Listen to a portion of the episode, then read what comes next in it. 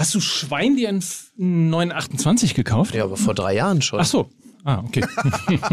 ist wirklich, das, ist, das ist nun wirklich keine News. Ja, eben. Also bitte, Leute, lass uns mal ein bisschen sachlich bleiben, ne? Ja. ja.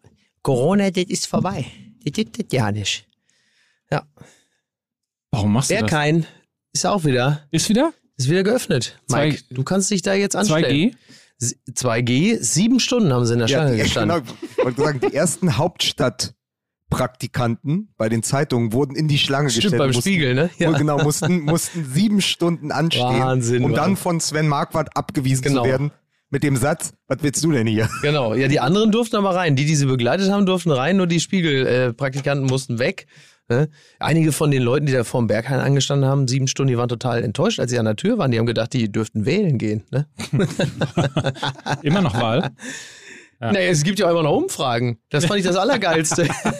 ich dachte, was ist denn jetzt los? Äh, du, du denkst, so, du, du, du, du, du, du, du, du, du Arsch, du.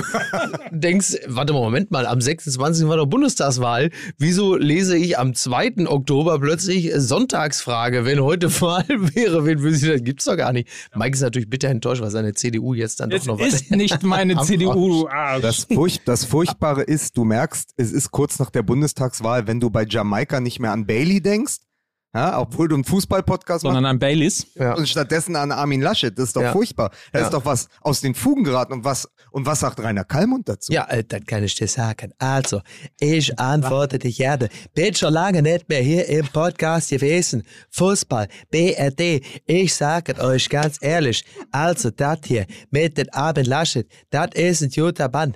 Den kann ich nur unterstützen. Andererseits, wenn er glaubt, dass er doch Bundeskanzler wird, ist er mit dem Klammerbeutel gebuttert. Das ist so realistisch, wie wenn du beim Tönnies da plötzlich den Halloumi oder Feta plötzlich in der Kantine kriegst, da kannst du abhaken wie die Veggie Burger bei Tönnies. Das ist nicht. Aber eines möchte ich noch sagen. Wenn der Laschet unter der neuen Koalition mit der Grünen, der FDP und der Union Kanzler wird, dann ist der Slogan doch ganz klar, Jamaika, mach das Würstchen.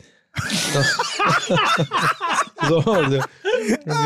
Warte Aber kurz, wo wir- wo wir- warte kurz, warte kurz, warte kurz. Warte, warte, warte. Warte. Ach, jetzt hat sie aufgelegt, siehste?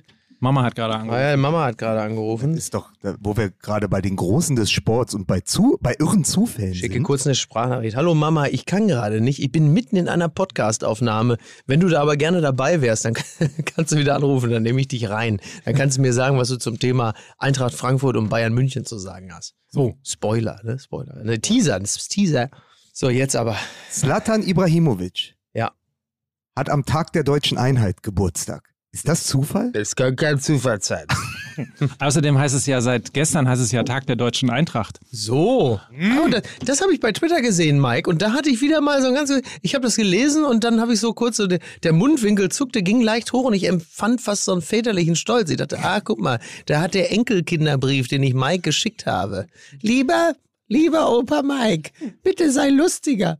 Und dann hat er sofort, sofort reagiert. Ja. War das ein ähnlicher Vaterstolz wie damals, als deine Tochter aus dem Zwei-Sterne-Franzosen kam mit einer Hummerschere in der Hand und sagt, guck mal, die Krabbe, äh, die Hand von der Krabbe. Meine Tochter war so geil, die ist die Tage auf so einer Kette, hat sie da so rumbalanciert. Und dann habe ich natürlich wie ein guter Vater gesagt, jetzt komm da runter, du fällst auf die Schnauze und schlägst dir die Vorderzähne aus. Was sagt sie zu mir? Das wäre gar nicht so schlecht, dann käme endlich mal die Zahnfee. die, die wählt mal FDP. Die wählt FDP. Auf der Kette rumbalancieren ist doch eigentlich die Aufgabe von Niklas Süle. Das gefällt mir. Sehr gut. Aber Sie sehen, es ist doch ein Fußball-Podcast. So. Und aber auch ein Podcast, der immer gerne auch wirklich sympathische Marken in den Vordergrund, in den Fokus stellt. Herr Clown Koch, heute So, in, diesem, Sie ab.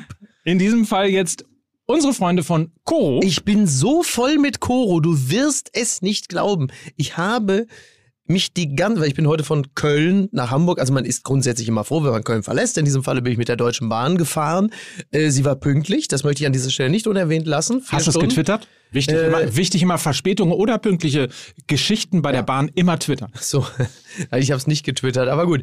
Ähm, Ich habe es ja hier gesagt und äh, Fußball MML hat eine deutlich höhere Reichweite als komplett Twitter. Insofern ist das ein Hast Welterfolg für die Bahn. So, Ja. also und ich habe mich während der kompletten Bahnfahrt darauf gefreut, dass ich die anderthalb Stunden, die ich noch zu Hause habe, bevor ich hierher fahre, nutzen kann, um mir mit den Produkten der Coro Drogerie eine wunderbare Acai-Bowle zu machen. Also mit dem Acai-Pulver, mit der Mandelmilch, mit den Goji-Beeren, mit den Kakaonips, mit den Bananenchips, mit den Paranüssen, all dem. Äh, die Bananen habe ich mir vom Markt geholt, ne? aber nee, mit dem wurde ich beworfen.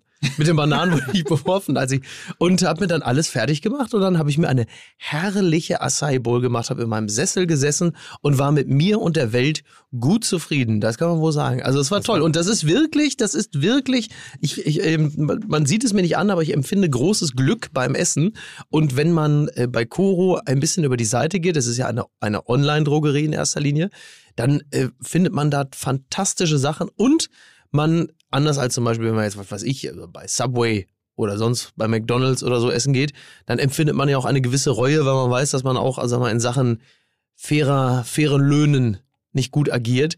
Das ist bei Koro auch anders. Das heißt, du hast nicht nur den Magen voll, sondern auch das Karma-Konto.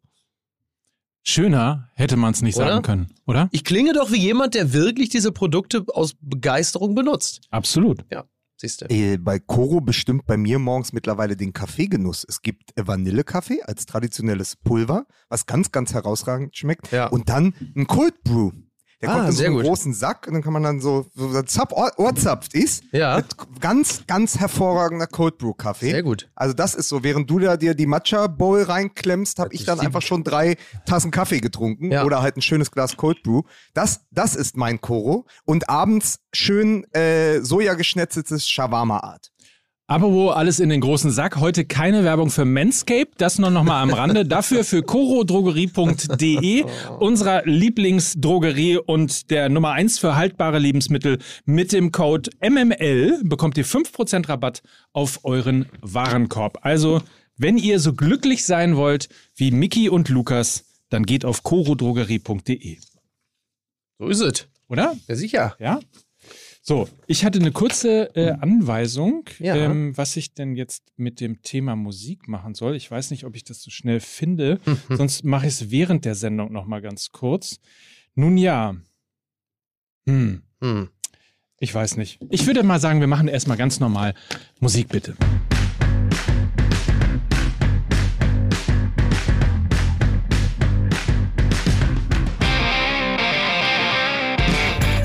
Jetzt weiß ich nämlich, was ich sagen sollte, nämlich Musik bitte sollte ich sagen, dann kommt die Musik und jetzt aus meiner Sicht als Spitzenreiter sage ich, warum nicht mal Leverkusen?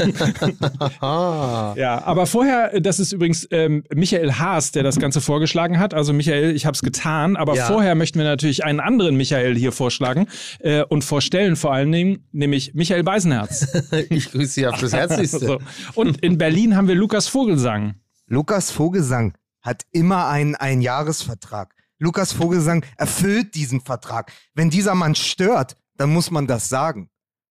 Das, ähm, ich gehe, ich habe, ich kenne das Zitat nicht, aber ich würde zu 100% tippen, das war wahrscheinlich Paul Dardai. Richtig. Natürlich, der Natürlich. kleine Trainer. Ich bin so lange der kleine Trainer hier, bis der große Trainer kommt. Ich finde es ein bisschen weinerlich langsam, wenn man. Ja, ja. es, total. es ist vor allen Dingen die schlimmstmögliche Koketterie. Ich habe mal ein 99 Fragen an mit Moritz von Uslar gemacht. Da hat er einen wunderbaren Satz gesagt auf die Frage, wie weit man eigentlich runter muss, um als Reporter auf Augenhöhe zu kommen. Und dann sagte er, mach dich nicht so klein, So groß bist du nicht. du gar nicht. Ja, ja. Und das, das ist genau meine Message an Pal Dardai. Vorher aber oder danach oder zur gleichen Zeit stelle ich mal den Mann vor, der sich natürlich eingelesen und vorbereitet hat. Hier ist Mike Nöcker. Ich dachte schon, das sollte ein Scherz auf meine Kosten werden und dann ist mir eingefallen, ich wurde ja schon vorgestellt und da konnte ich mich dann beruhigt zurücklehnen. Aber ich merke schon, dass die Luft für mich dünner wird. Wenn, Ja. wenn das jetzt schon auf meine Kosten hier gemacht wird, dann ist ja dein USP quasi Weg. Ist weg. Ich habe ne? meinen USP ja schon, ich habe ja schon in den ersten 20 Sekunden durch so eine äh, verunglückte Kalmund-Parodie im Grunde genommen ja meinen Anteil an diesem Podcast geleistet, kann mich jetzt die nächsten 40 Sekunden, äh, 40 Minuten zurücklehnen, bevor ich dann nochmal einmal hochschrecke, den Hansch mache und dann endgültig wieder in mir zusammenfalle. Jetzt lachen die Leute und die wissen gar nicht, wie wahr das ist. Ist alles komplett richtig. Aber man muss folgendes, ist ja so, Ja. Mike darf ja heute alles, Mike ist Tabellenführer. Spitzenreiter, Aber- Spitzenreiter. Zweite Pass auf, ne? aber Mike, du darfst jetzt Ich gebe dir jetzt 60 Sekunden, handgestoppt. Mhm. Du hast jetzt 60 Sekunden, in denen du über St. Pauli sprechen darfst und über die Bandenwerbung zum, wie heißt das, Zentrum für politische Schönheit. 60 Sekunden, mehr nicht, aber ab jetzt. Komm, alles, was du schon immer mal sagen wolltest zu St. Pauli und ihrer Bandenwerbung und ihrem Tabellenplatz. Spitzenreiter, Spitzenreiter, hey, hey. Also das muss ich natürlich nochmal sagen, ne? Die Nummer eins der Stadt sind wir und so weiter und so fort. Du bist schon gelangweilt, bevor ich überhaupt Richtig, anfange. catch me, richtig. Ja. Aber wirklich eine tolle ähm, Geschichte passierte beim FC St. Pauli gestern beim Spiel, Langweilig. beim Spiel gegen Dynamo Dresden. Der FC St. Pauli grüßte nämlich auf seiner Bande Ja. äh, den Flyer Service Hahn. Mhm. Und dazu muss man wissen, der Flyer Service Hahn ist ja, Ja. dieses äh, nicht existierende Unternehmen, das Ja. fünf Millionen Flyer für die AfD gedruckt und danach ähm, vernichtet hat. Ja. Was äh, natürlich sofort viral ging und Ja. auch in der Mopo auf der Eins war. Ja. Sogar der tatsächliche Druckpartner, und ich müsste jetzt äh, wissen, äh, wie er heißt, Ja. äh, vom FC St. Pauli hat gesagt, komm hier, unsere Bandenzeiten Ja. bekommt ihr auch Ist noch. natürlich, ist natürlich sehr, sehr lustig. Wir lachen darüber. Äh, funktioniert aber für die AfD natürlich auch hervorragend. Also großes Kompliment. Auch da wieder äh, klasse eingezahlt auf das AfD-Narrativ. Äh, man versucht ja Du meinst die, die Reaktion auf der anderen Seite, dass dann ja klar, was dann passiert. der ist ja logisch. linksextremistische Klar, wenn du natürlich, wenn du natürlich dann die Flyer der AfD und deren Vertriebswege äh, boykottierst, dass die natürlich wieder sagen werden, guck mal, so wird mit einer äh, Partei aus dem Bundestag umgegangen. Also? Also, habe ich ja- da jetzt, habe ich da jetzt Essig in den Wein gekippt? Nee, ich habe die, Fly äh, ich hab die Flyer-Firma ja nicht äh, gegründet und ich habe es auch nicht ich meine, ich finde es natürlich lustig, wenn die So. Arschgeigen einen auf den Sack kriegen, So. aber äh, ich fürchte, äh, dass redest du solche denn über Aktionen... Dynamo Dresden? Das kann doch nicht, das kann doch nicht sein. Apropos, SS-Sigi ist tot. Wie bin ich? nee, Nein, schön, das ist schön, ja Quatsch. Das ist ja schließlich, äh, der gehört natürlich zu Borussia Dortmund. Also nicht direkt, aber Man Borussia konnte, man konnte übrigens sehen, es waren 15.000 Menschen im Stadion. Davon ähm, gehen ja normalerweise in den Block, lass mich ganz kurz reden, ich glaube, es sind 10 Prozent, also gehen 3.000 Leute in den Gästeblock. Es waren ungefähr äh, 120 da. Man konnte also sehen, in ganz Sachsen äh, alle Geimpften war- waren gestern beim Spiel. Ja. Das war so der, der, der Running Gag. Ähm, aber eigentlich Es ist leider ja wirklich die, die Impf, also ich meine, die, die bundesweite Impfquote äh, ist ja jetzt endgültig dann auch zum, also ein bisschen auch da wieder wie bei Laschet, irgendwann guckt man so und denkt, das klettert noch die Prozente und dann ist Feierabend, jetzt liegen wir bei 65 Prozent. Und äh, in Sachsen ist sie ja, glaube ich, bundesweit die schlechteste Impfquote und äh, dann wiederum das Bundesland mit der höchsten äh, prozentualen Beteiligung und Zustimmungsrate der AfD.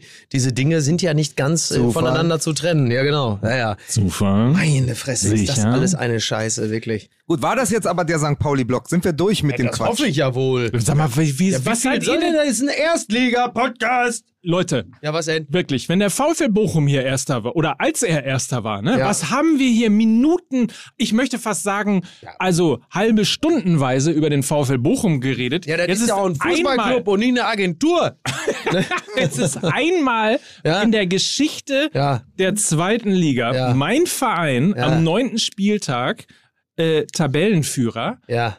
hart erarbeitet. Totenkopf, Udi, Sense- sen- Longboard, Currywurst, Long, Ping-Pong. Longboard ist Bayern München. So. Stimmt, ja. Und wer, hat, wer fand's gut? Ja, ich wer fand's natürlich. gut? Das war, Lukas, hast du das mitgekommen, äh, mitbekommen, als Julian Nagelsmann da auf seinem elektrisch betriebenen Longboard da über die Sebener Straße fuhr, äh, wirklich also wie äh, der mittlere Frank Thelen. Wer hat dann plötzlich getwittert, ach, jetzt wird der, jetzt wird der FC Bayern mir jetzt doch noch sympathisch. Ich habe Und getwittert- wer war unser Freund Mike Nöcker, der springt auf so einen Käse an. Unglaublich. Ich habe getwittert, ich hasse Julian Nagelsmann, er macht den FC Bayern auch noch sympathisch.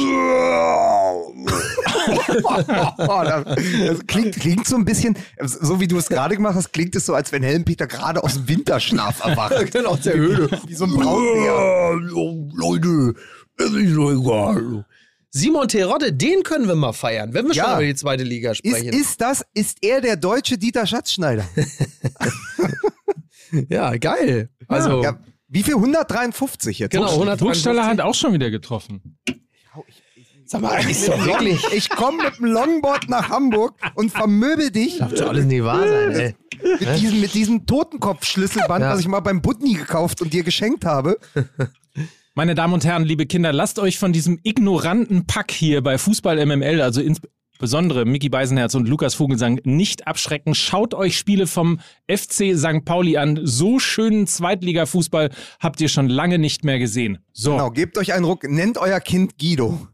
Guido heißt der übrigens. Guido. Heißt der Guido? Ja. Nein. Knaller! Ja. Ja, der ist ja, der ist Ösi, ne? Ja. Ja, Das finde ich auch so seltsam. Ich habe ja früher mal mit Servus TV äh, gearbeitet und dann hat man, hat man auch mit Menschen telefoniert, die dann, dann hieß auch einer Guido, ne? Klar, so, Guido, ne, der Guido. Ja, und dann sagt, ja, na, äh, äh, grüß dich, Servus, Papa, der Guido, der kommt gleich, der Guido. Ich wollte mich verarschen, aber der Guido heißt er, das ist der Guido, ne, der Guido. Also völlig, das ist Aber wirklich das ein Volk. aber auch. Ja. Das habe ich aber auch noch nie gehört. Ja, oder? Guido. Er heißt Guido. auch deshalb Guido, Ja. weil äh, die Mutter den äh, Namen italienisch klingen mochte. Also sie, sie hat Ja, ihn dann soll quasi sie ihn doch Roberto oder was weiß ich nennen, oder? Soll sie- Luigi. Albano, Luigi, Luigi Butler. frag mich auch die ganze Zeit, also wenn man es schwarz auf weiß liest, wieso heißt er denn Josua Kimmich? Ich verstehe Ja. das überhaupt nicht. Was ist das für eine prätentiöse Kackscheiße? Ja, vor allem, der sollte ja, vor allen Dingen ist er ja benannt, dass wir hatten ja äh, bei äh, unserer EM-Sendung hatten wir ja den Onkel von Josua Kimmich da. Äh, Ich glaube, Onkel Walter, der ja auch eine eigene Band hat, irgendwie Sunrise oder so. Also, sag mal so, ein bisschen, sag mal so, äh, also gegen die, gegen die Band von Josua Kimmichs Onkel sind die Amigos quasi die Beatles, ne, um das mal so ein bisschen einzuordnen. Und der erzählte ja auch, dass also hier unseren Josua, den haben wir ja danach genannt, weil äh, ich bin so ein großer Fan oder der Papa von dem ist so ein großer Fan von dem U2-Song The Joshua Tree. Und da stimmt ja nichts dran. Es gibt keinen Song The Joshua Tree von gibt ein U2. Album. Es gibt ein Album. Und das heißt ja auch nicht Joshua Tree, sondern Joshua Tree. Also Aber da das- frage ich mich, Ja. hat Övis Eigenrauch dazu schon eine Kolumne geschrieben? Der Leute, Övis aus Leute, der Taz? Leute. Entschuldigung, Entschuldigung, warte, wir, wir schweifen ab. Sie hören jetzt Maik Nöcker.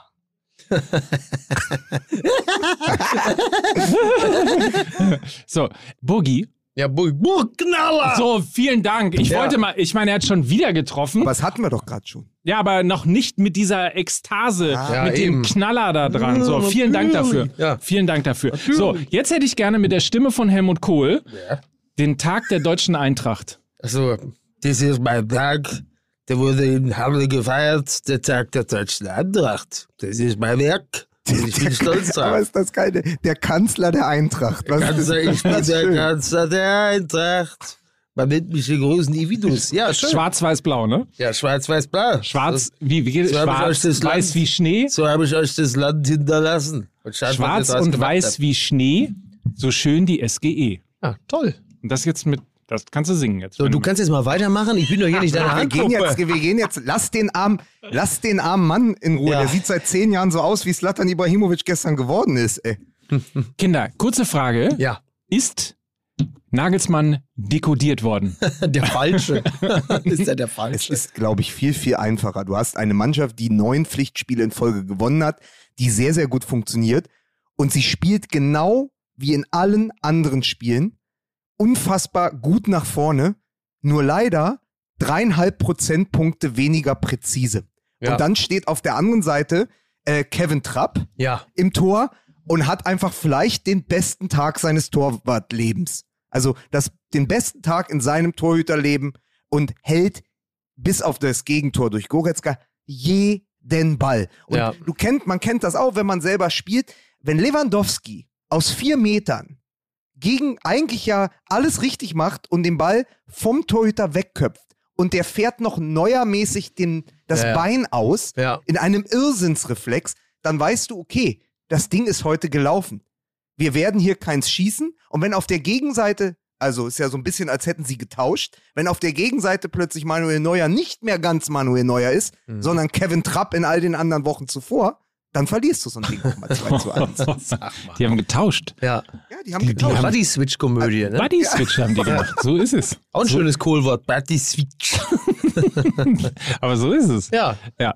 Ja, ja, das, da, da hat Luca das, Lukas das natürlich schon ganz richtig gesagt, weil äh, wenn, wenn Trapp da so über sich hinauswächst, äh, dann verzerrt es äh, das Ergebnis vielleicht auch ein bisschen den, den Hergang des Spiels. Aber so läuft's halt manchmal. Wie gesagt, Das letzte Mal, dass ein Trapp in München so über sich hinausgewachsen ist, war bei der Flasche Leerrede. Oh Gott, oh Gott, ey, das ist auch wirklich, dafür werde ich Trapattoni immer hassen, Ja. dass jeder Volltrottel bis zum heutigen Tag mit diesem Flasche Leer-Ding kommt. So, Hat er äh, nicht jetzt zuletzt Horror. noch- Genauso wie dieser ganze, ja, ist dann heute schon Weihnachten, Scheiß. Oder bin ich Horror, schon ey. drin? Ja, oh. Ja, aber ist, aber Trapp hat doch sogar noch mal eine Netto-Werbung bekommen. Ja, ja. Mit Ja, ja. Flasche leer, irgendwie Getränke, ja, das war ganz furchtbar. Wahnsinn, ey, was machen die Leute ab. da alle? Wir schweifen ab. Kommen wir zurück zu den Zahlen.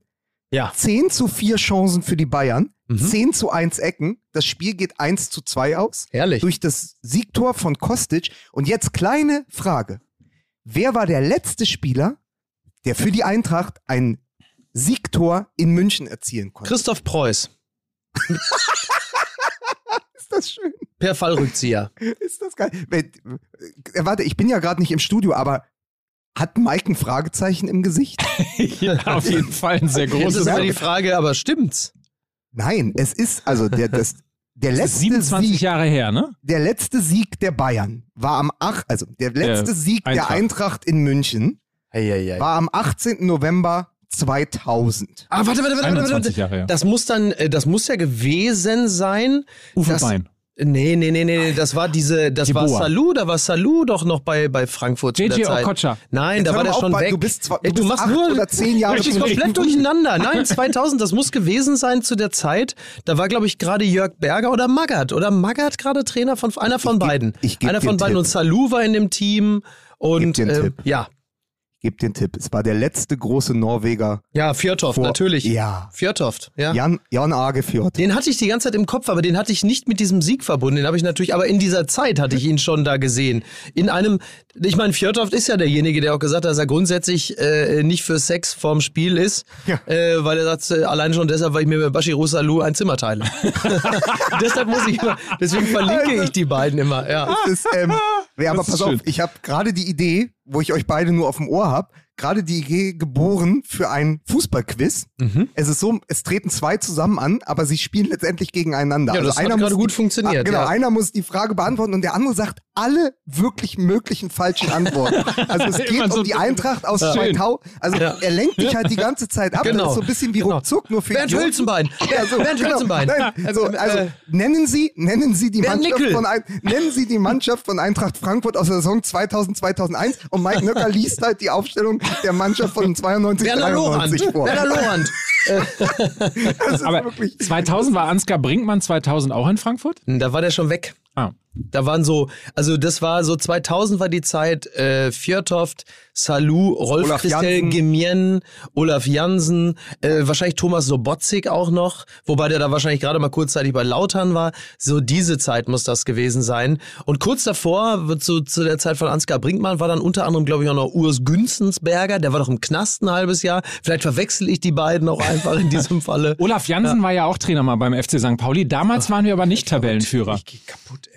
Wirklich. Ich werde. Das ist so ein bisschen, also diese 2000er Mannschaft, die dann die Bayern geschlagen hat, war ja so das Überbleibsel, der Rest von der Mannschaft, die 99, ja, Genau. wir melden uns vom Abgrund, unter Ja. Jörg Berger, Gott hab ihn selig, Ja. ähm, noch das Wunder geschafft hat. Damals Ja. 5 zu 1 gegen Kaiserslautern, äh, Fjordhoft mit diesem Übersteiger gegen Reinke. Also, das, das, das, das will ich natürlich, äh, das war, mein Lieber, das war natürlich im Grunde genommen für mich war das, äh, das Ganze mal ein, wie ein Gemälde von Hieronymus Bosch, möchte ich an dieser Stelle mal sagen, hervorragend. Und dann hat die ja danach, nach Jörg Berger, ja Felix Magath übernommen, Ja. über den Fjordhoff dann sagte, ähm, ich, weiß, weiß nicht, weil er nicht, sagte, ja. er sagte ja vorher über Berger, äh, Berger hätte auch die Titanic gerettet. Richtig. Und dann wurde er ein Jahr später gefragt, da sagte er, ich weiß nicht, ob Magath die Titanic gerettet hätte, aber alle Passagiere wären fit gewesen. Topfit. Ja, Topfit. genau. Und das ist ja so diese Mannschaft, so diese Eintracht Frankfurt Mannschaft 99, 2000. Das ist aber auch, wie wir jetzt merken, sehr lang her. Mhm. Ähm, was aber, was man konstatieren muss zur Mannschaft jetzt, die findet sich langsam unter Glasner. Ja. Ähm, man merkt es so langsam fangen dort die Automatismen an zu greifen. Nun ist dieses Bayern-Spiel kein Gradmesser dafür, weil es wirklich komplett absurd gelaufen ist. Also nochmal den Spielfilm zusammenfassen. Hinteregger mit einem völlig chaotischen Ballverlust. Daraus resultiert das Tor durch Goretzka. Dann macht er aber, glaube ich, 170 Sekunden oder so das 1-1 mit der allerersten Chance. Und dann drehen die Frankfurter das fast noch in der ersten Halbzeit, womit man, klassisch, jetzt ist wieder der Werner Hansch-Moment, den Spielverlauf auf den Kopf gestellt hätte. Und ähm, ja, und dann äh, verlieren die Bayern das hinten raus äh, durch dieses Kostic-Tor, wo ich auch sage, den hat ein Manuel Neuer ja normalerweise. Ja. Kann doch nicht immer gehen, ne? Sah er, das ist der Moment, für, wo ähm, der Sportreporter oder Kommentator dann sagt, da sah aber auch Manuel Neuer äh, nicht besonders gut aus. Oder er sagt auch, an guten Tagen hält er den. Ja, genau so ist Oh. das. Ja, Es ist nur dann, wenn man sich die Aufstellung anguckt, also bei den Bayern ist es ja tatsächlich im Moment ein Gemälde, die erste Elf. Ich sehe die ja sehr, sehr gern. Aber wenn man dann halt guckt bei Eintracht Frankfurt, da sind halt so unglaublich viele Namen. Also wenn man die Büffelherde noch im Kopf hat, wenn man Ja. André Silva noch im Kopf hat, da ist dann vorne neben Kostic halt Boré, Lindström, im Mittelfeld Jakic, außen Touré zurückgekommen. Das ist alles so, das ist sich noch empfinden. Und äh, wir, jeder weiß das, der äh, Fußball verfolgt. So ein Sieg bei den Bayern kann ja dann doch auch die Initialzündung sein für den Rest der Saison.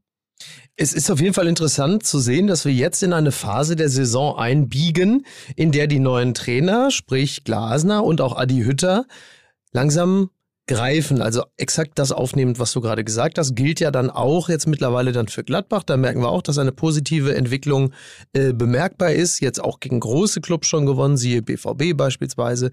Das ist ja ähm, auch ganz schön, weil äh, es wäre ja auch ein bisschen doof, wenn nach äh, sechs Spieltagen bereits die Messe gelesen wäre und dann so Weinzielmäßig äh, klar ist, hier geht ja einfach gar nichts mehr. Ist ja beruhigend. Man wird ja dann doch ein wenig nervös als äh, Clubverantwortlicher am Anfang einer Saison, wenn du einfach merkst, die ersten vier, fünf Spieltage gehen einfach alle verloren und äh, du kannst dann einfach auch schon diese Punkte nicht wieder gut machen und dann greifen die berühmten Mechanismen dann doch einigermaßen zeitnah. Ja. Ist ja auch ehrlicherweise als Fan der Bundesliga ganz schön, wenn bestimmte Clubs, mit denen man entweder sympathisiert oder man sie einfach als große Clubs gerne in der Konkurrenz da oben sieht, dass die nicht gleich am Anfang so jammerlich abscheißen, dass die einfach schon dann keine Rolle mehr spielen. Wie witzig übrigens auch, dass man nach dem dritten Spieltag schon schreibt, dass die Trainerrochaden alle nicht funktioniert haben Ja, und ja, alle ja. haben sich verzockt und so weiter. klar, und man Quatsch überlegt man dann, klar, ne? und man überlegt dann, mein Gott, das ist jetzt der siebte Spieltag und äh, natürlich ist es so, dass bestimmte Mechanismen auch eben brauchen, so wie im richtigen Leben auch. Fügt sich ja nicht sofort alles so, dass es auch gleich sofort funktioniert. Umso schöner zu sehen, natürlich irgendwie für alle beteiligten Vereine, ähm, dass die Idee, die dahinter steckte, wohl offensichtlich Ja. in Frankfurt, in Ja, ja. Mönchengladbach, möglicherweise sogar auch in Leipzig, ähm, sich so langsam jetzt Genau. durchsetzt. Also Leipzig ist natürlich sicherlich noch von allen das größere Fragezeichen. Ja. Aber es ist beruhigend, äh, dass das jetzt langsam äh, zündet. Naja, ich, ich, also dieser Sieg jetzt in München hat ja bei Frankfurt einfach wirklich auch für die zur Nervenberuhigung beigetragen, weil wenn du auf die Tabelle schaust, sie haben jetzt acht Punkte, zwei mehr als Hertha BSC. Sie wären halt bei einer Niederlage bei fünf Punkten stehen geblieben und wären dann 15. in der Tabelle. Und dann fängt es natürlich das Rechnen an und das Grübeln und das Zweifeln, ob das mit Glasner alles so richtig ist. Äh, Gladbach äh, ist, ist ja dahingehend, weil sie jetzt Dortmund geschlagen haben und weil sie auch Wolfsburg geschlagen haben. Also eigentlich genau die beiden Teams, wo man gedacht hätte, da wird's richtig schwer nach diesem Start. Ähm, ist natürlich schon wieder was anderes, weil die sich mit zehn Punkten nach oben orientieren können. Da ist der erste Tabellenplatz nur noch sechs Punkte weg. Naja, es, also ich meine, mit zehn Punkten, wenn die Bayern auch nur 16 haben, stehst du Klar. ja nicht ganz so schlecht da. Nö, das ist so, richtig. äh, Und das ist natürlich das, und das gibt dir Ruhe. Also so wie äh, die Frankfurter jetzt völlig überraschend in, bei den Bayern gewinnen, ist das ja natürlich für Gladbach auch. Ey, da, komm, da verlierst du die ersten Spiele, kommst nicht in die Saison, dann Ja. spielst du ausgerechnet gegen die andere Borussia, was Ja. eh immer schwierig ist. Äh, dann spielst du ausgerechnet gegen die Wolfsburger, die ja wirklich einen Raketenstart hingelegt haben an Total. den ersten fünf Spieltagen. Und dann dreht sich das. Jetzt siehst du, jetzt ist plötzlich, ist, ist Gladbach nur noch drei Punkte hinter Wolfsburg. So rückt das alles enger zusammen. Ja. Macht natürlich auch mehr Spaß für die Fans. Aber es ist natürlich trotzdem dieses, du kannst ein bisschen mehr in den Herbst hineingleiten, wenn bei dir nicht mehr derart der Baum brennt. Und das geht jetzt in Frankfurt nach diesem Spieltag und das geht eben auch in Gladbach. Ob das, ob das jetzt alles trotzdem so sensationell ist, wie sie sich das erhofft, erhofft haben oder so schlecht, wie wir es schon gemacht haben, das wird sich dann erst, glaube ich, zur Halbserie zeigen. Traurig ist natürlich, dass im fünften Spiel hintereinander jetzt leider eine Serie gerissen ist. Äh, in Frankfurt. Eieiei. ist eine lustige Serie, oder? Ja. Die haben nämlich tatsächlich gespielt gegen Bielefeld 1-1, gegen Stuttgart 1-1, gegen Wolfsburg 1-1, gegen äh, nochmal Bielefeld, das war dann, glaube ich, Pokal. Nee, warum steht hier zweimal Bielefeld? Das ist doch, Ich weiß Die haben nicht aber genau, auch, die haben auch aber- in der, in der, äh, in der, in, die haben international auch. Ich glaube, in der Europa League haben die Haben die auch 1-1 gespielt, ne? gespielt. Ja. So. Und jetzt halt eben 1 zu 2. Also es ist ein kleiner, ich hatte, hatte das äh, von äh, vom Twitter-Kanal von DAZN gesehen ähm, und natürlich einfach ungefragt, wie man das so macht in du, so bist sozialen. Netzen, einfach ungefragt übernommen und äh, stelle gerade fest, es ist zweimal das Bielefeld-Logo drin. Aber unabhängig davon äh, ist das natürlich eine interessante Serie gewesen, die jetzt gerissen ist. Ich nehme an, Trauern, wirklich Trauer wird in Nein, Frankfurt darüber niemand verspüren. Denke eher nicht, nein. Die Frage ist ja viel mehr, wie ist die Gefühlslage jetzt auf dem Longboard? Also, äh, was sagt Nagelsmann, äh, wie geht's ihm? Oder, oder kann der das einfach auch einordnen und sagen, du, wir, man kann auch in so einer langen Saison nicht alle Spiele gewinnen und so etwas passiert, also klassischer Betriebsunfall. Ähm, ist ja auch die Frage, da Thomas Müller hat nach dem Spiel gesagt, naja, das war's jetzt erstmal mit den Super Bayern. Naja. Ähm, oder, oder zeigt den Bayern letztendlich oder rückt diese Niederlage gegen Frankfurt alles so mehr in die Perspektive. Weil natürlich schlägst du Barcelona in Barcelona, du schlägst Leipzig in Leipzig, ja. ähm, du schlägst Dortmund im, im Supercup, aber Leipzig hat Probleme. Barcelona zerlegt sich gerade komplett selbst. Das ist äh, international im Moment für niemanden mehr, also in, auf Champions League-Niveau für niemanden mehr eine Konkurrenz. Die Leipziger waren auch noch in der Findungsphase. Also ist alles schon optimal bei den Bayern oder hatten sie auch die richtigen Gegner zur richtigen Zeit? Und so ist was, wird natürlich hinterfragt, sobald du zu Hause gegen Frankfurt trotz äh, zehn Chancen und zehn Ecken 1 zu 2 verlierst. Klar, also ich meine, das, das, das zeichnet einen guten Verein ja auch aus, dass man dann nach einer solchen Niederlage dann viele Dinge hinterfragt, aber äh, du hast es ja richtig aufgezählt, also gegen wen die da alles gewonnen und wie gespielt haben. Also wir reden ja nicht über Androiden, da muss ja dann auch mal so ein Tag passieren, wo dann halt eben ein Kevin Trapp halt einfach alles weghaut, was da kommt oder so gut wie alles und dann verlierst du halt mal. Es dient ja auch, äh, ist also so eine, also auf dem Level äh, kann so eine Niederlage ja auch sehr von Vorteil sein, dass man halt einfach mal so einen so so einen Negativabgleich hat, dass man mal gucken kann, ach guck mal hier, da, ne, da da hakt's, da ist es nicht optimal, dass du mal so eine Feinabstimmung wieder machen kannst. Das ist ja, also ich glaube, für gute Trainer ist eine solche Niederlage gegen solch ein Team ähm, eigentlich auch ganz hilfreich, dass man mal ganz klar die Schwächen aufzeigen kann, weil die Aufmerksamkeit auch seitens der Spieler eine andere ist, als wenn du jetzt, also wenn du jetzt gewonnen hast, 3-1 und gehst trotzdem her und sagst, guck mal hier, guck mal da, dann kann es auch schnell mal sein, dass die Spieler mit den Augen rollen und sagen, jetzt dreht er aber langsam komplett am Rad. Wann werden wir denn hier auch mal gelobt? Wenn du aber eine Niederlage hast, kannst du sagen, so, jetzt kommen wir mal alle zusammen, jetzt gucken wir uns das mal an. Also das ist ja nicht nur schlecht. Ich lerne ja komplett neue Sätze jetzt auch, ne? Also Ja. ich lerne jetzt zum Beispiel ja auch den Satz, gut, äh, Tabellenvierer nach dem neunten Spieltag oder jetzt in diesem Fall nach dem siebten Spieltag beim FC Bayern, dafür kannst du dir ja nichts kaufen. Die Saison ist noch lang. Ja. So, also Der abgere Weihnachtsmann, wenn du nie ein Oster hast. Ja, abgerechnet wird am Schluss. Also alles, Oh, alles danke. Sätze, die ich jetzt hier äh, Ja. natürlich in Hier bleibt kein Stein mehr auf dem anderen. so, das war jetzt auch Tilman Kuban, sehr- aber sehr trotzdem, schön, ja. All- Die beiden verwechsel ich immer. Alles Sätze, die ich jetzt ganz neu äh, auch in meinem Fansein Bock sozusagen- umstoßen. Wir müssen So. den Bock umstoßen. Auch das habe ich. Äh, Überragend. Ja gut, aber Ja. Micky hat noch, hat noch mal probiert zu unterstreichen, dass er gerade aus der Perspektive des Tabellenführers auf den Fußball schaut und deswegen Ja. kann man natürlich ähm, sehr, sehr gut mit so Großmut Ja. die Dinge einordnen. das tut Mike Nöcker gerade. Da ist er, da ist er Staatsmann durch und durch. Ja, Ähm, danke. Am, am Übel und der Staatsmann Großer Europäer, und, ich würde sogar auch sagen- ein großer Europäer. Großer Europäer. Und Transatlantiker. Ja. Ja, aber das ist ja so ein bisschen, was du sagst, äh, Micky, dass man sozusagen die inneren Werkseinstellungen der Mannschaft nochmal kalibrieren kann. Genau, genau. Und das, das, das machen die Bayern, glaube ich, auch. Ja. Und, und trotzdem ist es ja so, und das wäre für mich eine Überleitung äh, zum SC Freiburg, ich finde, man kann ja immer jeden Erfolg und jedes Ergebnis auch relativieren. Also Ja. du gewinnst auf dem Papier 3-0 gegen Barcelona, schlägst Leipzig 4 zu 1 äh, in Leipzig und dann kommen natürlich die Leute, ich ja in diesem Fall, sagen, ja, aber guck mal, wie in welcher Verfassung die Leipziger waren. Ja, Schau mal, in welcher Verfassung die in der Champions League gegen Brügge gespielt haben. Ist das wirklich der Gradmesser für den FC Bayern? Ist ja. dieser FC Barcelona unter Ronald Koeman, ist das im Moment der Gradmesser? Und wahrscheinlich nicht. Das ist aber die alte Krux, das kennen wir aus der Guardiola-Zeit. Der Gradmesser oder die Gradmesser für die Bayern kommen meist erst ab April. Ist noch ein bisschen hin. Das ist richtig. Ja, ja, klar. Naja, gut, klar. Also sie werden halt, und deswegen ist es wahrscheinlich sogar, hast du recht, wahrscheinlich ist das das Beste, was ihnen passieren kann, weil wenn Kiew sie nicht fordert, also sie nach einem 5 zu 0 unter der Woche nicht zufrieden sein können, ja, Ja. das ist überhaupt so eine Aussage. Ich wäre mal über zwei Tore, wäre ich schon mal froh als Hertha-Fan. Aber dass so eine Niederlage halt eben auch gut sein kann, um Ja. ähm, in den Werkseinstellungen nochmal genau alles zu überprüfen. Das hat ja zum Beispiel auch der FC Schalke in der letzten Saison sehr, sehr gut bewiesen. Also sie haben davon profitiert. Sie haben das eine gesamte Saison durchgezogen, um mal wirklich intensiv zu schauen, wo sie die Schwachstellen und stehen jetzt in der zweiten Liga ja eigentlich ganz gut da. Und wo wären sie gewesen, wenn sie das nicht gemacht hätten? Ohne das Tor von Sparwasser wären wir, ohne das Tor von Sparwasser wären wir 74 nie Weltmeister geworden. So. Es gibt wichtig, es gibt und weil, das, und weil das, und weil, das möchte ich mir was sagen, mein lieber Herr Vogelsang, und weil die Ossis uns damals mit der rechten Niederlage zur rechten Zeit durch den Sparwasser uns genau aufgezeigt haben, was es bedarf, um dann Weltmeister zu werden, habe ich Jahre später gesagt, jetzt habt ihr es euch verdient, jetzt nehme ich euch dazu, ihr dürft mitmachen bei meiner BRT. Und ich habe den Mandel, den Wind der Geschichte, da habe ich den Mandel ergriffen und habe gesagt, bitteschön. Und wenn jetzt noch die Ossis dazukommen, sind wir auf Jahre hinaus unschlagbar.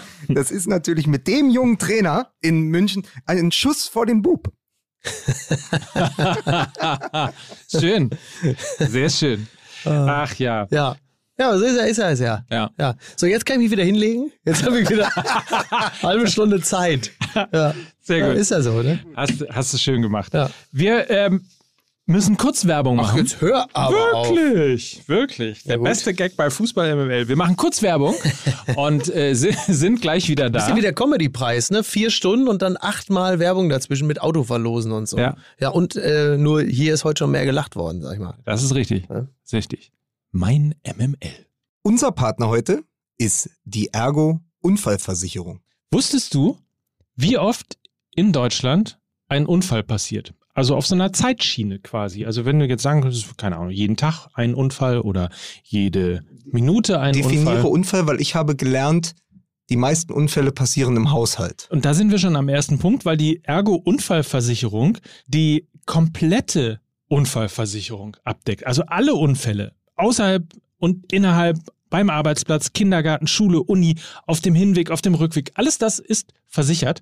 Und das ist so wichtig, weil tatsächlich, Achtung, alle vier Sekunden ein Unfall passiert in Deutschland. Aber dann brauchst du ja einen starken Partner an deiner Seite, wenn Genau. so etwas passiert. Und deshalb die Ergo-Unfallversicherung, die unterstützt euch nämlich genau dann, wenn ihr einen Unfall hattet, mit finanziellen Hilfen und Top-Beratung im Grundschutz und ergänzend mit individuellen Bausteinen wie dem Verletzungsgeld beispielsweise. Bei bestimmten Verletzungen werden dann bis zu 3000 Euro gezahlt, also deutlich mehr als nur ein Trostpflaster. Der Schutz gilt sogar weltweit rund um die Uhr und alles ohne Gesundheitsfragen vorab möglich. Informiert euch auf ergo.de slash Unfallversicherung und bleibt gesund. Absolut. Wir packen natürlich den Link nochmal in die Show Notes, damit ihr das alles nachlesen könnt.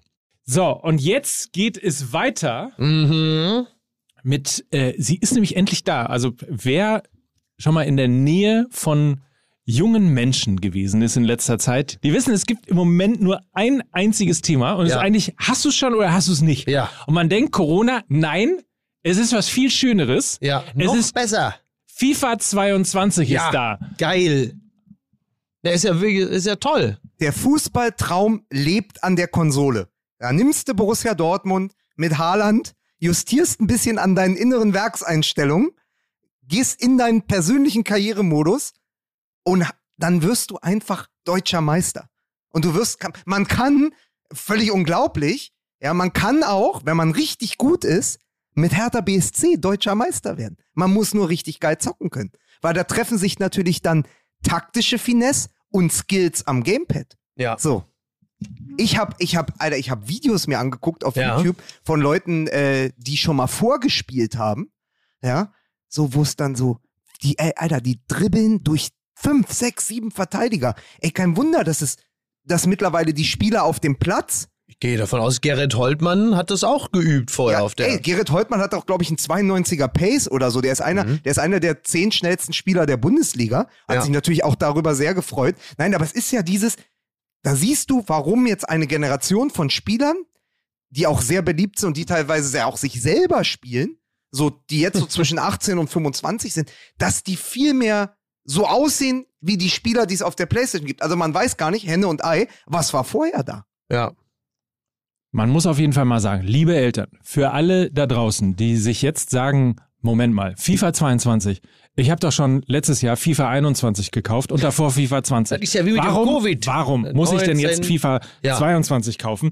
Kann man nur da sagen, es ist komplett alles überarbeitet worden. Das Torwartspiel ist Genau. jetzt viel realistischer, viel besser geworden. Äh, die Physik des Balles, die Ballphysik, Ja. lässt den Ball besser fliegen, ähm, lässt jeden Schuss und jedes Tor tatsächlich komplett neu wirken. Der Karrieremodus Spielerkarriere ist überarbeitet worden, komplett überarbeitetes Gameplay. Also es ist FIFA 22 für alle die, die das gerne auf der Konsole, also auf der PlayStation 5 zum Beispiel, ähm, gerne spielen. Äh, es ist komplett überarbeitet, es ist ein neues, eigentlich ein Liebe neues Gefühl, Eltern, neues Produkt, FIFA wenn ihr 22. Euch, wenn ihr euch fragt, warum soll ich FIFA 22 kaufen, da kann ich euch nur sagen, wenn ihr zum Beispiel sagt über euren Nachwuchs, ich, menschlich passt es einfach nicht. Dann habt ihr die Chance, über die FIFA 22 dafür zu sorgen, dass ihr dem kleinen Kevin Heeman vielleicht einmal am Tag begegnet, wenn er sich morgens gelangweilt die Fruit Loops aus dem Schrank holt, dann aber auch für die nächsten 18, 19 Stunden im Zimmer verschwindet. Und das ist eure Möglichkeit. Hier an der Stelle sorgt für den Familienfrieden, hol FIFA 22. Aber- mit der neuen Physik vom Ball und auch alles andere, was der Mike da aufgezählt hat. Für eine Liebe- glückliche Familie. Lieb, liebe Kinder, FIFA 22 ist wie eure Eltern komplett überarbeitet. Es sei denn, sie kommen aus Gelsenkirchen. So, so ähm, Oder, oder FIFA 22 ist wie dieser Podcast ja, powered by Football. so sieht Ah, es geil. nämlich aus. So, So. bitte. Und Bitte. weil wir uns ja tatsächlich dann doch immer noch vom Fußball Woche für Woche inspirieren lassen und unsere auch unsere Themen Ja. für diesen Podcast ja auch immer aus den einzelnen Spielen herausholen, Ja. dann müssen wir natürlich, ähm, Lukas hat es eben gerade kurz schon angesprochen, über Freiburg reden. Das machen wir aber auch äh, schon deshalb, weil wenn wir über Freiburg reden, Mhm. dann tut's nicht ganz so weh, dass wir im Nachgang natürlich dann auch über Hertha reden müssen. Naja, du, das ist so ein bisschen so ein Spiegelexperiment, weil also nicht die Zeitung, sondern als wenn du in den Spiegel schaust. Ja. Also beziehungsweise alles spiegelt sich. Weil alles, was wir jetzt Gutes über Freiburg sagen, muss ich später nicht mehr Schlechtes über Hertha sagen, weil das ist letztendlich Ah ja, das ist gut. als Projekt ja. gespiegelt. Also Ja. hört einfach genau zu. Alles, was wir jetzt an Lobpreisungen für den SC Freiburg übrig haben, ist im Umkehrschluss eine Generalkritik an dem, was bei Hertha BSC derzeit passiert. Bitte. Ja. Möchtest du? Ja, es ist, es ist natürlich äh, ganz, ganz äh, wunderbar, dass dieser SC Freiburg, der jetzt seit zehn Jahren, ich glaube jetzt Ende des Jahres, sind es zehn Jahre unter Christian Streich arbeitet, mit Spielern, ich habe das mal irgendwie, irgendwie gelesen, ähm, im Schnitt hat der Kader, also die 15 Spieler, die 15 oder 16 Spieler, die gegen Hertha BSC eingesetzt wurden, waren oder wurden sind, Mhm. haben im Schnitt 4,2 Jahre unter Streich schon gespielt. Das ist ja, also mehr Kontinuität findest du, glaube ich, allenfalls noch bei den Bayern. Also, Ja. dass ein Großteil der Spieler seit vier oder mehr Jahren bei Freiburg äh, schon unter Vertrag steht und sich dort auch entwickeln konnte. Von vielleicht sogar Bundesliga-Durchschnitt zu einem gehobenen Bundesligaspieler, die dort Nationalspieler geworden sind. Äh, Vincenzo Grifo zum Beispiel. Tolle, der, tolle Entwicklung, der, ja. der plötzlich Ita italienischer Nationalspieler auf Abru Abruf ist, Lukas Höhler, der Stammspieler ist, Nils Petersen, der, der Woche für Woche, wenn er möchte, seinen Joker-Rekord Mhm. äh, ausbauen kann. Äh, Alex Zickler gefällt das. Und ähm, da muss man einfach sehen, da wurde vielen Spielern, die man gar nicht so auf dem Schirm hatte, auch einfach in den letzten Jahren viel Zeit gegeben, sich in diesem, in, in diesem Soziotop Freiburg einfach zu guten bis sehr guten Bundesligaspielern zu entwickeln. Wäre was für Mario Götze gewesen, ne? So ein richtiger Wechsel nach Freiburg, auch nicht schlecht. Naja, du siehst es ein bisschen, äh, du siehst es ein bisschen an äh, Maxi Eggestein. Ja. ja der eins, das ist der einzige Transfer diese Saison gewesen vom SC Freiburg. Also Irre eigentlich, ne? nach Freiburg gekommen. Sonst hatten sie das Team schon beieinander und da haben sie auch nur, weil ich glaube, der Franzose ist äh, zurück in die Heimat gegangen, Santana hieß der, glaube ich. Ähm, da es war der einzige, der, der gewechselt und da mussten sie, da mussten sie reagieren. Aber sonst haben die einfach den Kern dieser Mannschaft so lang schon zusammen und da laufen die Automatismen. Das sieht man daran, die haben ja nicht viel besser gespielt als Hertha BSC und sie waren auch nicht überragend in Berlin, aber sie gewinnen es durch zwei Standards, die einfach, wo du siehst, das ist einstudiert, das ist gewachsen und weil sie unglaublich laufintensiv im Kollektiv verteidigen können. Der ist übrigens Santa Maria. Ja, schneiden wir raus. Stimmt, Santa Maria, ja klar. Ja, genau. Santana. Aber da haben Santana- pass auf, oft genug unsere Santana- blöden Witze drüber gemacht. Santa Santana ist Gitarre, Santa Maria ist äh, Winnetou, ne? Insel, die auf Träumen geboren, Ich hab meine Sinne verloren. in dem Fieber, das wie Feuer brennt. Herzlich willkommen zu Fußball MML, Ihrem Dreimal dabei, Podcast. bitte. Dreimal bitte nicht wieder wählen. Warum klinge ich als Dieter Thomas Heck für Otto Rehagel?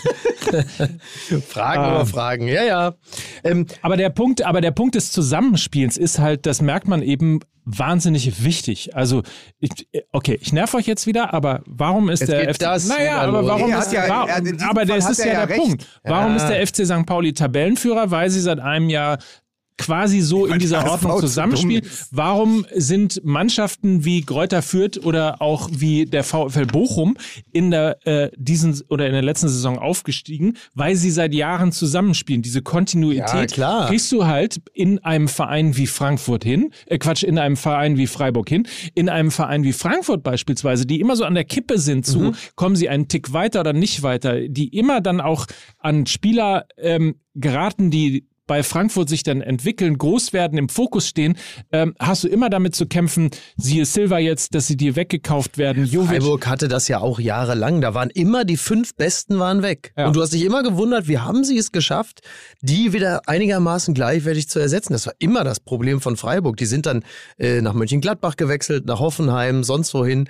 Und jetzt ist es offenkundig gerade so, dass man dort verstanden hat, dass es vielleicht ganz gut ist, mal eine Weile zusammen zu bleiben. Dass äh, der Fußball, den sie dort spielen, vielleicht die Umgebung, möglicherweise haben sie auch kleine Gehaltsanpassungen gemacht, dass es nicht mehr automatisch der nächste Schritt ist, woanders hin zu wechseln. Mhm. Das ist äh, fantastisch, das macht sich ähm, bezahlt.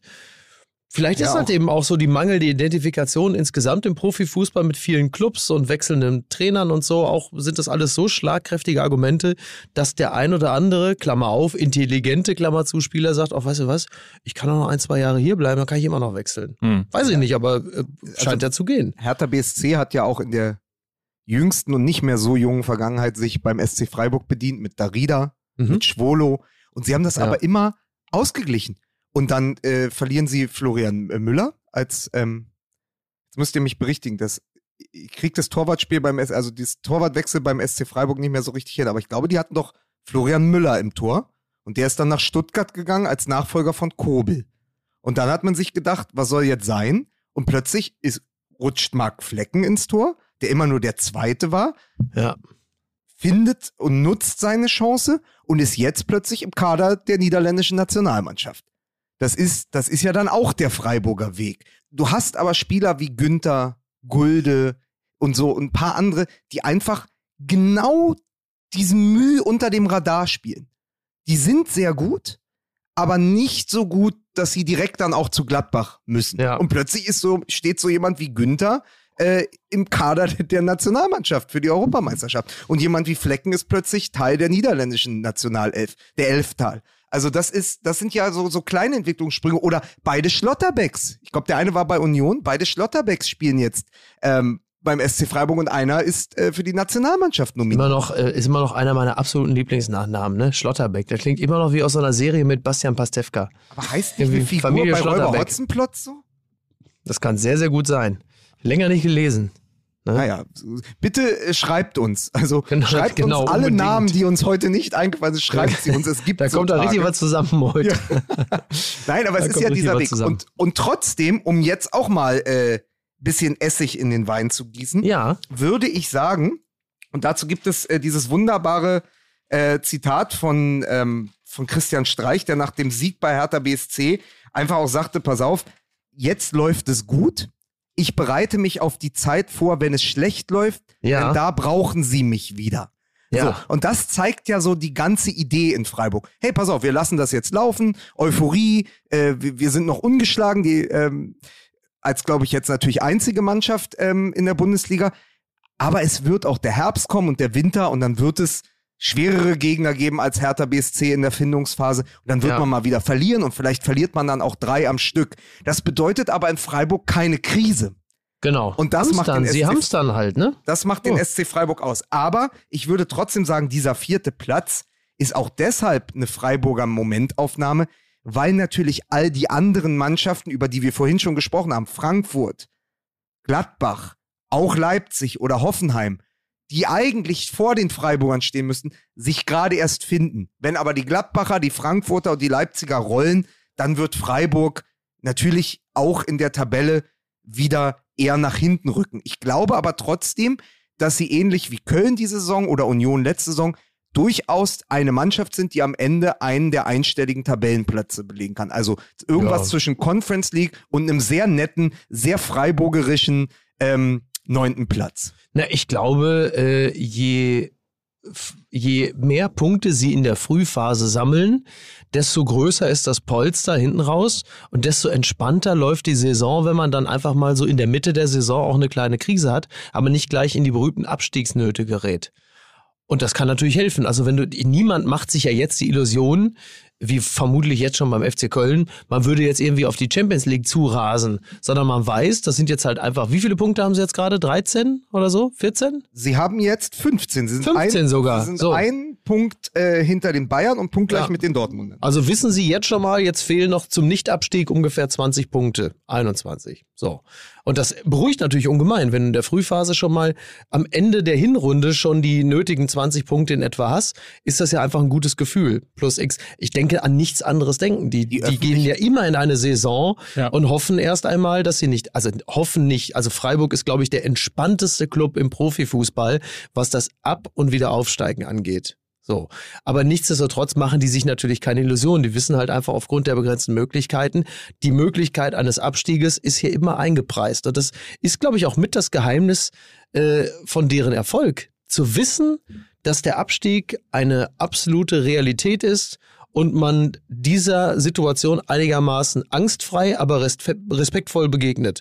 Und jetzt wissen sie halt, 15 Punkte, kann man noch ein bisschen aufbauen, dann haben wir so 20 nach ein paar Spieltagen, ist doch mega gut und den Rest der Saison können wir ganz entspannt auftreten, wie viele andere Teams es erst dann wieder schaffen, wenn der Abstieg bereits besiegelt ist und man frei aufspielen kann. Ja. Das ist ja so ein bisschen, wenn man die Kaderplanung bei vielen ambitionierten Erstligisten sieht, dann ist es ganz oft auch, dieser blinde Aktionismus ist ja auch Selbstmord aus Angst vor dem Tod. Wenn du Genau. aber keine Angst vorm Sterben hast, Ja. also in diesem Bild ist dann der Abstieg äh, der Tod, ähm, wenn du keine Angst vorm Sterben hast, dann lebt es sich natürlich auch entspannter und dann bist du auch nicht, dann wirst du nicht hektisch, wenn du plötzlich mal zur Winterpause 17. bist. Genau. So, aber du wirst auch, glaube ich, nicht verrückt und hast keine Flausen im Kopf, äh, wenn du halt Vierter bist nach sieben Spieltagen. Das kann dann ein Christian Streich auch sehr, sehr gut einschätzen.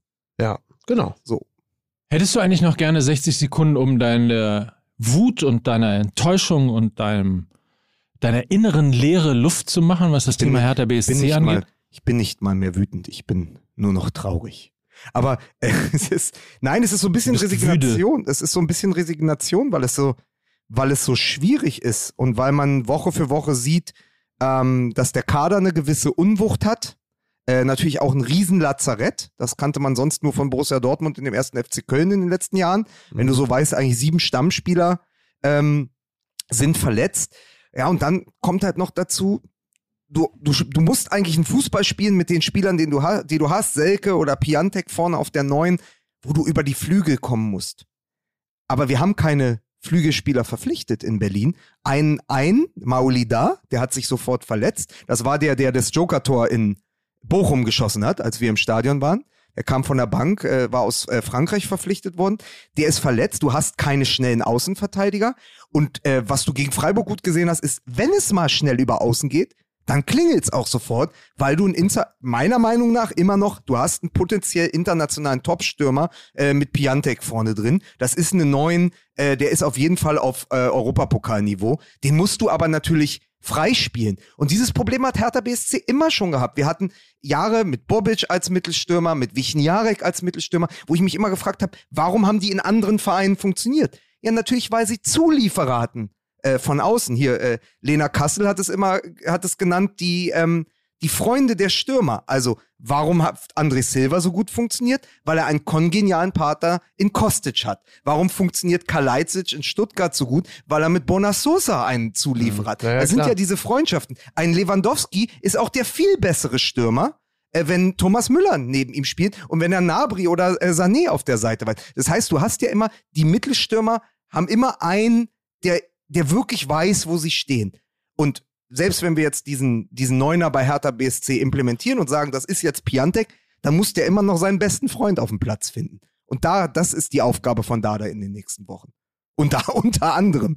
Falls er die Aufgabe bekommt, Falls man ihm das Vertrauen schenkt. falls man ihm das Vertrauen Ja, schenkt, ja. ob wir den Weg mit Paul Dardai Richtig. Ja. Ob er weitergehen. da eine Zukunftskoalition bilden kann mit Ja. seinen Ich frage mich, Co-Trainern. war, meint ihr, da war, also Samstagabend war im Bauch des Olympiastadions helle Aufregung, weil Lothar Matthäus gesagt hat, Edin Terzic kommt zu Hertha BSC. Er hat da was trapsen hören, ja? Mhm. So, ich glaube, in Dortmund war überhaupt niemand aufgeregt. Nein. Also, Das kann ich mir auch überhaupt nicht vorstellen. Also Edin Terzic hat beim BVB äh, eine, äh, eine, eine attraktive Aufgabe äh, bei einem fantastischen Club, bei dem es äh, im Großen und Ganzen ja sehr, sehr gut läuft. Ich glaube nicht, dass Edin Terzic sich als seine erste richtige Cheftrainerstelle Hertha BSC aussucht. Das kann ich mir nicht vorstellen. Glaube ich nicht. Glaube ich einfach nicht. aber pass auf, dann spekuliert doch mal mit mir. Sagen wir mal, der kleine Trainer Paul Dardai, Mhm. der nur einen Einjahresvertrag hat und hier nur die Stellung hält, bis Hertha BSC einen großen Trainer Großen gefunden hat. Trainer. Wenn ja. der jetzt gehen muss in den Ja. nächsten Wochen, was ja nach fünf Niederlagen in sieben Spielen jetzt auch nicht völlig abwegig ist als letzte Konsequenz, Ist richtig? wen soll Hertha denn holen? Lucien wer Favre. sind- Ja, aber Der das war ist ja schon da. aber das und ist äh, verbrannte für die Erde. Ambition. Was? verbrannte Erde. Verbraunt. Verbrannte Erde. Erde. Ach, aber warum? Die, die Leute, mit denen äh, Lucien Favre damals zusammengearbeitet hat, die sind doch gar nicht mehr da. Also bei wem, welche, also Ja gut, aber ich glaube, welche, also der welche Bauern, wel- welchen Bauern hat man den verbrannten Acker denn hinterlassen, die jetzt noch da sind? ja gut, es gibt ja immer noch die, die Fans in der Kurve, die glaube ich jetzt nicht sagen, Lucien Favre ist die beste Lösung für Hertha BSC. Ich glaube, die das, Fans der Hertha wären gar nicht unglücklich darüber, wenn der käme, weil Lucien Favre garantiert dir ja vielleicht nicht unbedingt den Titel, aber er steht ja für eine äh, Platzierung irgendwo zwischen sechs und drei. Das würden die Hertaner, glaube ich, mit Kusshand Ich nehmen. glaube, das große Problem ist, dass der Wunschtrainer von Bobic und wahrscheinlich auch der Wunschtrainer für jeden Hertha-Fan einfach gerade noch immer bei 20 Grad am Meer sitzt und sagt, warum soll ich denn aus Monaco, aus dem Europapokal, ja, aus gut. irgendwie äh, einer schönen Liga, wo ich es mir gemütlich machen kann mit interessanten Spielern, unter anderem Kevin Volland, wieso sollte ich da zur Hertha BSC gehen? Also warum sollte ich jetzt äh, Im November. jetzt Monte Carlo äh, Ja. gegen, den, äh, gegen den Berliner Wedding tauschen? Was ist das für Das, Quatsch? das kann er auch gar nicht, das kann er gar nicht, weil der Nico, der kommt gleich bei uns zum Essen. Hör mal, hier Carmen, mach mal da was zu essen, da kommt der Kovac, der Trainer von Monaco. Ja, der Schavina, der Wiener Shakira und, und Shania Teire, die haben jetzt aus Straße, haben sie ein schönes T-Shirt gebastelt. So, jetzt setzt er sich gleich hin. Super ist das. Der bleibt unser Trainer von der Monaco, von der AS Monaco. So, So, ja. Ich kann auch immer noch sagen, dick, dick. Go. Ist auch noch auf dem Markt. was Ähm, ist mit Leverkusen? Äh, Ich würde gerne kurz eine Sache noch anmerken. Ich habe mich zwar Mhm. nicht intensiv eingelesen, aber wo wir gerade über Berlin sprachen und den Kultclub Union, was war denn äh, bitte da los in dem Spiel gegen Maccabi äh, Tel Aviv? Ich finde, das ist insgesamt als Thema überhaupt nicht groß genug gemacht worden, was da passiert ist. Also da spielt Union gegen Maccabi Tel Aviv.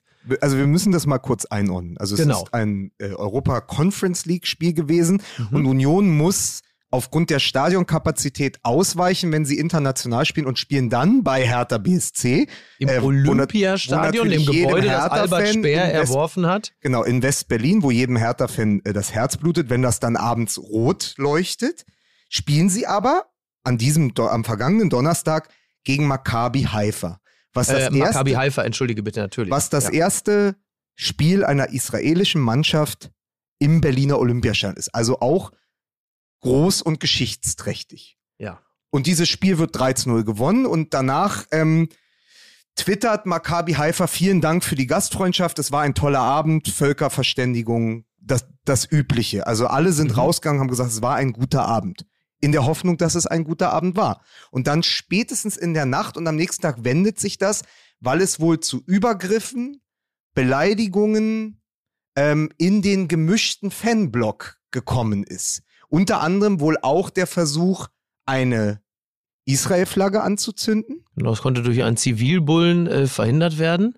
Und ähm, Scheiß Juden wurde gerufen. genau, und es gab Übergriffe. Es hat, glaube ich, auch jemand äh, verklausuliert, also mit dem Zahlencode ähm, angedeutet, ob denn einer seiner Begleiter nicht Zyklon B dabei hätte. Wahnsinn. Also sowas wurde halt. Also, Wahnsinn. also das, wo man sich immer denkt, haben wir nichts gelernt? Also ich war wirklich, als ich das 70 bis- las, ja. ich war wirklich geschockt. Ich habe Hm. gedacht, das kann nicht sein, das gibt es nicht. Also, Also, ich meine, das erste, was ich ge gelesen habe, war, dort wurde unter anderem auch der Hitlergruß gezeigt. Da gibt Mhm. es wohl ein Foto von. Da habe ich mir natürlich vorgestellt, jetzt sind wir, sind wir in den letzten 30 Jahren nicht weitergekommen, dass da wieder einer in der vollgepissten Jogginghose im Deutschlandtrikot steht. Und dass das dann das Bild ja, ist, vor was allem rund aus, 30 Jahre nach Hoyerswerda, ne? Ja, gerade genau. eben Ja. fast den Jahrestag So. gefeiert. und dass wir, dass das dann wieder, Rufe in den Stadien, auch das- vor 30 Jahren. dass das die Bilder, dann sind die ja bleiben. Und Ja. natürlich, und ich, ohne es zu relativieren, nochmal, da gehen 23.000 ins Stadion. Und wahrscheinlich sind diese Geschehnisse oder die Auslöser waren, dieser Geschehnisse waren am Ende wahrscheinlich 50 Leute. Genaue Zahlen gibt es nicht, aber sagen ein paar Dutzend.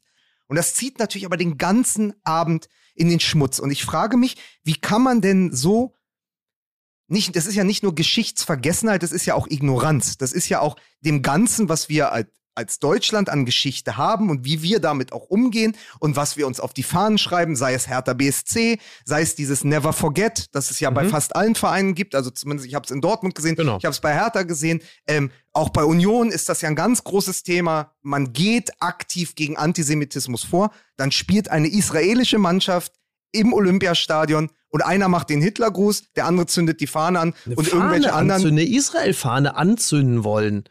Ja. Also wirklich, wirklich unglaublich. Unglaublich. Wahnsinn. Und ich finde, Absolut. dass das in Relation zu dem, was da geschehen ist, gar nicht groß genug thematisiert wurde. Das Warum hat mich eigentlich nicht? wahrscheinlich, weil links und rechts wieder andere Themen und Hashtags dann die Timelines bestimmt haben.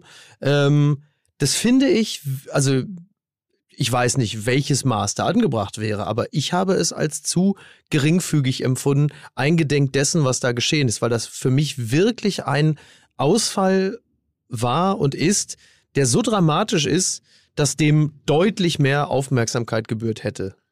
Wei weiß man, Lukas, wie ähm, Union Berlin reagiert hat? Ja, also ja, ich habe ne- irgendwann im, im, im Laufe dessen, als das jemand äh, auch, auch twitterte, gab es nur so eine etwas schroff wirkende Nachfrage von Union Berlin, welcher Block, welcher Sitzplatz. Also das war ungefähr äh, das, wie da reagiert wurde, also als ein Augenzeuge quasi die ganzen Geschehnisse beschrieben hat.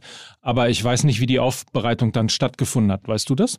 Ja, also zum einen, also wenn man in, in die Medien in Berlin geschaut hat, also die zum Beispiel die Überschrift vom Tagesspiegel war ähm, nach dem nach, am nächsten Tag dann der Staatsschutz ermittelt, der Staatsschutz ermittelt, der erste FC Union entschuldigt sich. Also es ist natürlich das, wie es immer so läuft und ich weiß auch gar nicht, was der Verein anders machen sollte. Also du positionierst dich als Verein ja sowieso schon klar, dann kommt es zu so einem erstmal ja als Völkerfest auch geplanten Spiel. Dafür gibt's ja eigentlich den Europapokal, auch als Begegnungsstätte.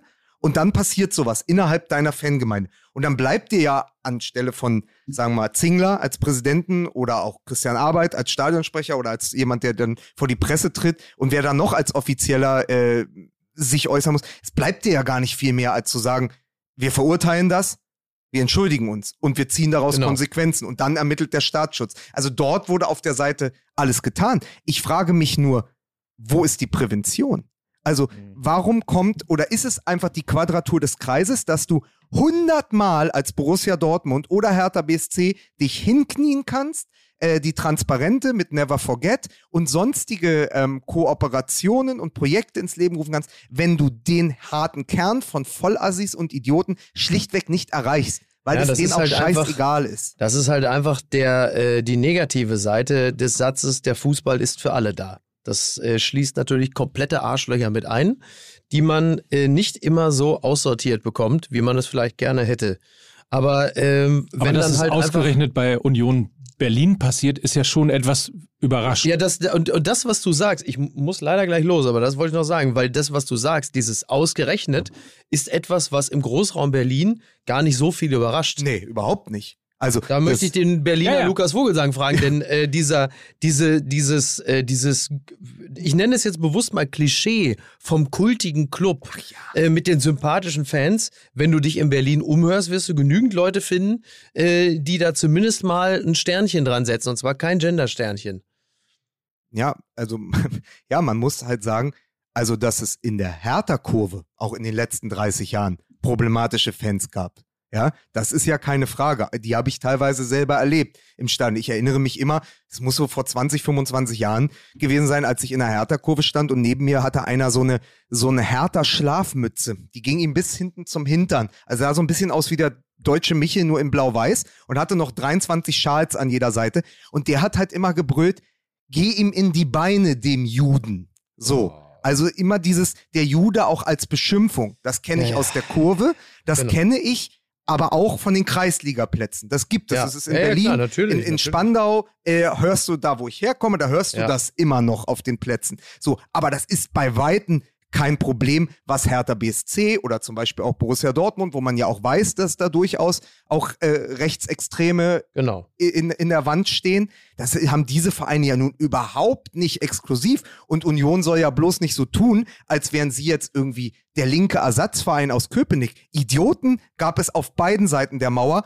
Idioten gibt es 30 Jahre nach der Wende auch in, in beiden Berlins, sowohl in Ost als auch in West. Und da, da ist kein Verein davor gefeit. Du musst halt nur gucken, wie du mit denen umgehst. Ja, so ist es. Äh, ich hätte mir jetzt fröhlichere Schlussworte Ich äh, hab was gewünscht. für dich noch. Ja. Ich, hab, ich, ich mach mal, pass auf, ich mache einen schönen Rausschmeißer, weil du dich darüber freuen wirst. Ja. Ähm, mit einem Hinweis auf unsere Freunde vom Nachholspiel. Ja. Die haben gerade vergangenen Samstag und jetzt am Samstag zwei Folgen online gestellt, in denen sie mit Thomas Bräuch über sein Leben gesprochen haben, Oh, über seine spannend. Karriere, über Super die, Typ. also in der ersten Folge ähm, den Weg. Ich, ich schaue noch mal kurz nach, dass ich es genau richtig sage. Also in der ersten Folge geht es um seine Zeit in Australien. Er Mhm. ist selber zu Gast. Es macht wirklich viel Spaß. In der zweiten geht es um seine Karriere bis Australien. Und auch dieses, ähm, wenn man sozusagen, ähnliches Ding hatte ja auch äh, Sebastian Deißler, wenn man der große Hoffnungsträger als Mozart gefeiert in der Rumpelfuß-Ära war. Wie schwer trägt man da als junger Profi dran? Und hat er aber selber genug getan, um sich durchzusetzen? Und er spricht dann auch über seine Zeit äh, als Trainer bei der U15 von Eintracht Frankfurt. Da war er nämlich äh, 2020, 21 und sagt, das ist die beste Zeit seines Fußballerlebens gewesen, äh, weil ihm die Zeit als Jugendtrainer gezeigt hat, wie er selber hätte sein können und wie er heute arbeiten will. Also es ist ganz spannend. Das, du, du fängst also sozusagen in dieser Rumpelfuß-Ära in Deutschland an, bist in Australien. Ich glaube, er ist ja der Hammer! Australische Spieler Ich des hab gesagt, ich Jahrzehnts muss geworden. Ich dachte, du sagst, ich habe noch was Schönes für dich und ich dachte, du machst einen lustigen Spruch und ich gehe. Jetzt, äh, Ja, das hör ist ja deine kann man das Aufgabe. nicht? Ja, kann man sich das nicht nur als Podcast anhören oder hast du den jetzt einfach komplett einmal schon mal erzählt oder Es was? sind ja zwei, zwei Folgen, die zusammen, glaube ich, ungefähr drei Stunden gehen oder zweieinhalb. Und es ist ein großer Hinweis. Was? Bravo. ja, hast mir richtig den Mund wässrig gemacht. Ne, ich habe ja Bock drauf, aber jetzt habe ich das Gefühl, ich habe schon alles gehört. Kannst du für mich gerade ganz kurz nochmal die Medi Reel aus dem Dali Dali Center spielen oder irgendwie sowas? Monika Sund. Nein, nein, ich brauche eine Assistentin, weil unser äh, geliebter Partner Volkswagen im Rahmen der Volkswagen Tailgate Tour hat ja zwei VIP-Karten, zweimal zwei VIP-Karten für das Fußballländerspiel am 8. Oktober in Hamburg verlost, beziehungsweise das mit der Verlosung machen wir jetzt. Der äh, We Drive Football war das Codewort auf unseren Social Media Kanälen. Und äh, ich habe jetzt alle Einsendungen hier und du musst jetzt irgendwann gleich einmal Stopp sagen. Wenn du das kannst, schaffst du es, Stopp zu sagen irgendwann so? Ich mische Stopp. einfach, warte, nicht so schnell. Also ich mische jetzt einfach hin und her und jetzt Achtung. Stopp. So, wir haben einen Gewinner.